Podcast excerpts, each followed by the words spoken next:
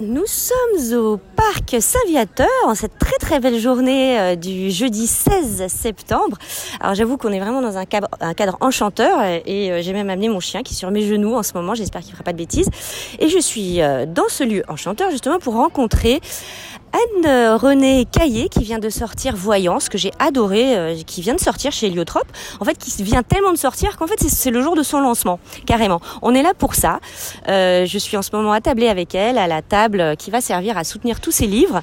Et, euh, et je suis vraiment très contente d'être ici. Alors, euh, un petit mot pour, pour, pour, pour vous dire bonjour. Oui, bonjour tout le monde. Euh, ben, euh, je suis très contente d'être là, Emmanuel. Merci pour l'invitation. Euh, ça nous fait vraiment très plaisir à On se lit tout. Alors, on va parler un petit peu de ce, de ce très beau livre Voyance, qui a un titre très très alléchant. Moi, je suis vraiment rentrée dedans aussi par le, par le titre, parce que je trouvais le, vraiment le, comment dire, le, le, le chemin vers le, le, livre super intéressant. Et votre démarche est très, très particulière. Est-ce que vous voulez nous en parler un petit peu? Oui, bien sûr. Alors, euh, l'origine du projet, c'est euh, une commande de texte que j'ai eue en 2017 de euh, Catherine Matrikakis, pour ne pas la nommer, qui voulait, qui me donnait une carte blanche pour écrire sur ma vision de la sorcellerie. Euh, J'avais à ce moment-là refusé quand même quelques invitations pour de l'écriture de texte. Euh, je ne sais pas si c'est parce que j'étais en blocage justement un peu d'écriture après l'apparition de mon premier livre, L'embaumeur, parce que j'étais aussi nouvellement depuis quelques mois mère. Mm -hmm. Bref, je me suis dit, mais cette invitation-là, je peux pas la, la refuser. Donc, je me suis dit, tout de suite, j'ai eu l'idée, je vais aller voir un voyant. Euh, puis, euh, je suis allée au tarot.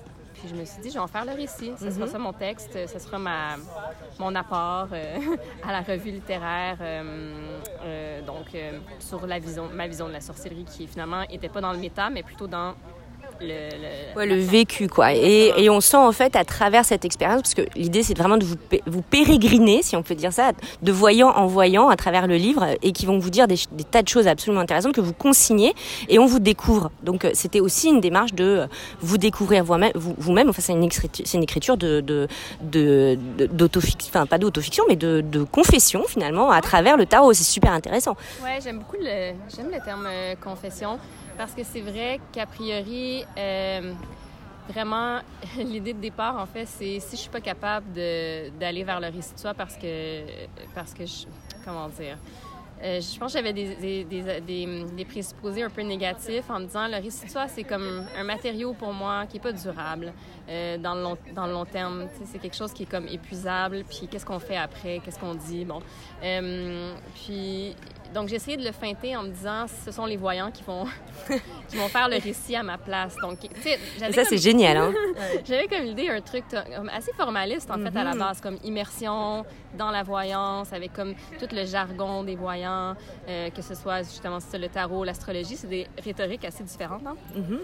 Puis, euh, euh, mais bon, euh, je dois admettre que finalement, ça finit par alimenter le récit de soi parce que ces gens-là nous, nous renvoient beaucoup à comme qui ils sentent qu'on est, oui. ah ouais. qu'est-ce, qui qu'est-ce qui nous attend, euh, mais aussi beaucoup de passé. Ça m'a surpris oui, que le hein. voyant soit pas juste... On a, on a vraiment comme l'impression, on a de la boule de cristal, je vois mm. ce qui, ce qui s'en vient pour vous, mais sont quand même beaucoup dans le présent, donc dans un état euh, de, de, présent, mais aussi dans le passé. Donc, toutes les questions là, de karma, passé, de... Euh, de vie antérieure. Oui, oui, il y a tout un passage là-dessus euh, dans le roman. oui, oui. Ouais, ça, c'était super surprenant. Je vais peut-être peut, le raconter pour les, les, les, lecteurs. Ah, le chien. Oui, ça y est. Mais donc... Euh, la dernière voyante que j'ai vue, euh, que je ne connaissais pas, qui était anglophone, qui était euh, à Kingston, il n'y avait d'aucune façon elle pouvait savoir quoi que ce soit sur ma vie. Puis elle m'a dit, tout de suite, elle a vu mes anciennes vies. Elle a dit, donc vous avez été, quand vous avez été une, une femme, vous avez été sage-femme. Quand vous avez été un homme, là, c'est arrêté vous avez été un artiste, puis là, elle a précisé, vous avez été un écrivain. Mm -hmm, mm -hmm. Donc, euh, il y a quelque chose de très particulier avec ça. Donc, des fois, il y a eu des moments comme ça un peu... Euh... Oui, il y a eu des intuitions assez incroyables, en fait. Ouais. Et c'est vrai que euh, dans, dans, dans, votre texte, on sent l'étude. Il y a un côté presque archéologique ou, ou anthropologique, en tout cas, autour du, du tarot. On sent tout le lexique. Vous avez vraiment une étude, on les voit bien. On voit, et vous êtes tellement précise, en plus, dans le, dans le rendu de tout ça. J'ai envie de vous demander, mais finalement, au bout du compte, qu'est-ce que vous avez appris de tout ce, de tout ce parcours à travers la, la voyance hmm. Qu'est-ce que j'ai appris? Mais j'ai appris beaucoup de choses, euh, probablement sur ces gens-là, sur leur travail. Euh, à quel point, euh, en tout cas, les personnes que j'ai vues, moi, c'est un tout petit échantillon, mais à, à, quel point ce sont des gens très connaisseurs. Euh, très, euh, il y a beaucoup de savoir derrière ça parce que moi, j'allais vérifier quand même certaines choses parce que des fois, j'ai enregistré une seule fois, les autres fois, je prenais des notes. Donc, il fallait que je m'assure quand même que les positions astrales que j'avais étaient les bonnes, puis que l'interprétation fonctionnait fonctionnait, que, que, moi, en tout cas, je, je, je faisais pas, euh, je disais pas des, des, des contradictions là, par Ouais. rapport à ce qui Mhm. était. Euh, donc ça, j'ai- appris ça. Et J'ai appris aussi qu'il y avait comme quelque chose, comme un lien peut-être dans la voyance, quand on va voir un voyant, comme on cherche comme une guidance ou on, on cherche à être guidé. Euh, pas seulement à comme voir qu'est-ce qui s'en vient demain pour nous, blabla. Euh, puis aussi, comment dire que... Alors, Ouais. moi, j'ai- alors, mon chien vient de nous interrompre encore une fois, mais j'ai eu le sentiment aussi que ça nous, ça nous heurtait au mystère de qui on est en fait, Ouais. et que et ce sont des gens qui essayent d'interpréter qui on est à travers certains signes. Euh, désolée pour le chien. Et fallait s'en douter un peu, mais bon, Euh, c'est ça, c'est le mystère de qui on est en fait, qui est interprété par plein, plein, plein de, de plein, plein de manières différentes, et avec un, un lien avec euh, bah, l'au-delà, l'ésotérisme, etc. Et c'est une facette de la manière dont on peut s'appréhender. Et je sais pas si, moi, je l'avais vraiment vécu comme ça euh, dans Ouais, votre roman. ouais, non, c'est ça. C'est un peu une façon de se mettre devant quelqu'un euh, puis de se demander si on va être vu.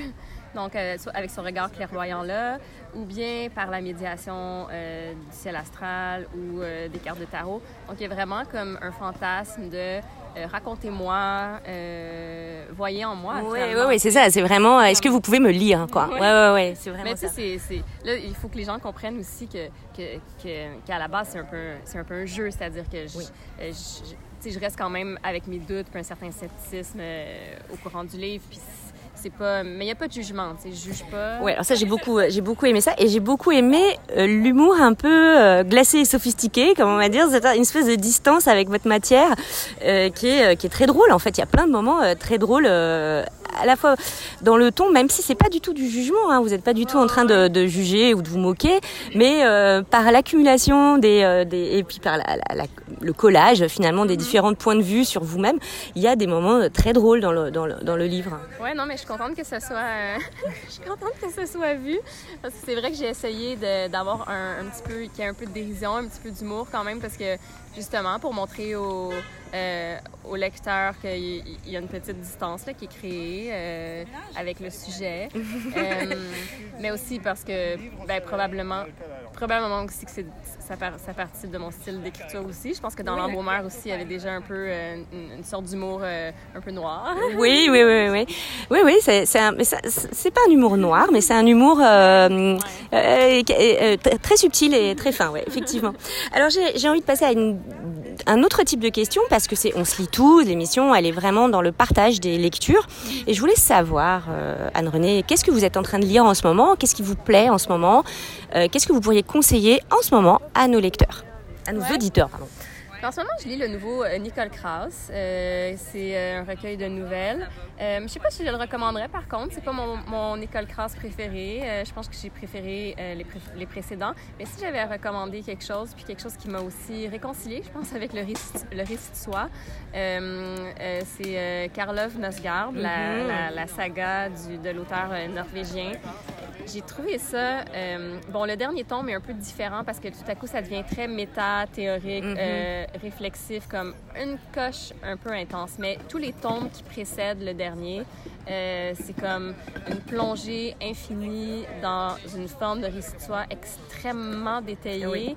Euh, comme extrêmement impudique. Mhm. Euh, puis aussi, ce que j'ai adoré dans, dans l'œuvre, puis qu'est-ce qui m'inspire, c'est le prosaïsme de Mhm. son écriture. Oui. C'est-à-dire, c'est pas juste euh, des pensées très, très deep sur ce qui a été très profond, mais c'est aussi comme... Il a pas peur, comme à 400 reprises au courant de la saga, de nous dire qu'il est en train de se faire un petit café. D'accord. Oui, mais il, il- il- il plonge vraiment dans l'épaisseur du quotidien. Ouais, je suis tout à fait d'accord. Alors, pour dire que, euh, chers auditeurs, nous allons parler de Comme il pleut sur la ville euh, bientôt dans une prochaine émission euh, du même auteur, parce que moi aussi j'aime beaucoup cet auteur. Ah, Ouais, fantastique! voilà. Comme quoi, les grands esprits se rencontrent. Ah, je, je vous le pas dit. Alors, j'aurais une autre question. Ben, un peu plus généralement, bah, c'est quoi vos livres de chevet? Qu'est-ce qui a été un, un, livre moteur, un livre qui vous a changé, qui vous a métamorphosé, pourquoi pas? Ça peut arriver dans la vie d'un auteur. Alors les bruits qui sont qui, qui nous entourent, c'est l'arrivée de, il n'y a pas de problème, des boissons sur le stand pour pour eh bien substanter les les prochains les, les, personnes qui vont venir pour les signatures et les livres. Désolée pour le petit bruit, il y a le chien et les, le, le, le vacarme alentour. Alors, un livre de, euh, chevet, dur à dire. Mais je pense que dans la même veine, parce que je pense que ça, m'habite beaucoup, mais c'est aussi euh, un des exergues du, livre. Mais Déborah Lévy, je suis pas la seule à, je pense, avoir un grand coup de cœur pour cette euh, autrice-là. Euh, je trouve que d'abord le concept de living autobiography, tu sais, l'autobiographie vivante, ça me parle beaucoup. Euh, c'est très, je pense que c'est assez différent de, de Karlov Nosgard, mais ça aussi, ça me réconcilie avec euh, une forme de, de récit de soi, justement, euh, qui est qui laisse entrer, qui laisse pénétrer finalement l'extérieur. C'est-à-dire, c'est pas claustrophobique, narcissisme et tout. je trouve que c'est comme c'est ça, mais ça dit c'est living, c'est mouvant, c'est mobile, euh, c'est euh, euh, comment, comment l'extérieur aussi nous atteint. Il y a vraiment comme donc ça, je trouve ça assez inspirant en ce moment. Mais comme je pense pas qu'il y a comme des, des, des œuvres qui m'ont vraiment comme bouleversée ou, ou, changé. Je veux dire, moi j'ai fait ma thèse sur Christophe Tarkos, c'est complètement autre chose. C'est un poète très avant-gardiste avec une rhétorique poétique très, très différente. Ça peut probablement plus euh, euh, inspiré, en fait, euh, probablement plus L'Embaumeur, mon premier livre, que, que le mhm. livre présent qui est tout à coup, littéralement, mon entrée dans la prose. D'accord. Ben, en tout cas, ce sont des très très belles euh, suggestions de lecture. Et il me reste à vous remercier vraiment pour cette disponibilité, cette fraîcheur, cette gentillesse et cette, euh, cet esprit euh, pour cette très belle interview. Je vous remercie beaucoup et je vous laisse le mot de la fin. Ah ben merci, ça fait plaisir. Merci pour l'invitation. Puis bonne découverte de Voyance et tous ces autres livres. Voilà. Donc Voyance qui sort bah, aujourd'hui. On est sur le lieu du lancement et, et on vous souhaite une très bonne lecture de Voyance.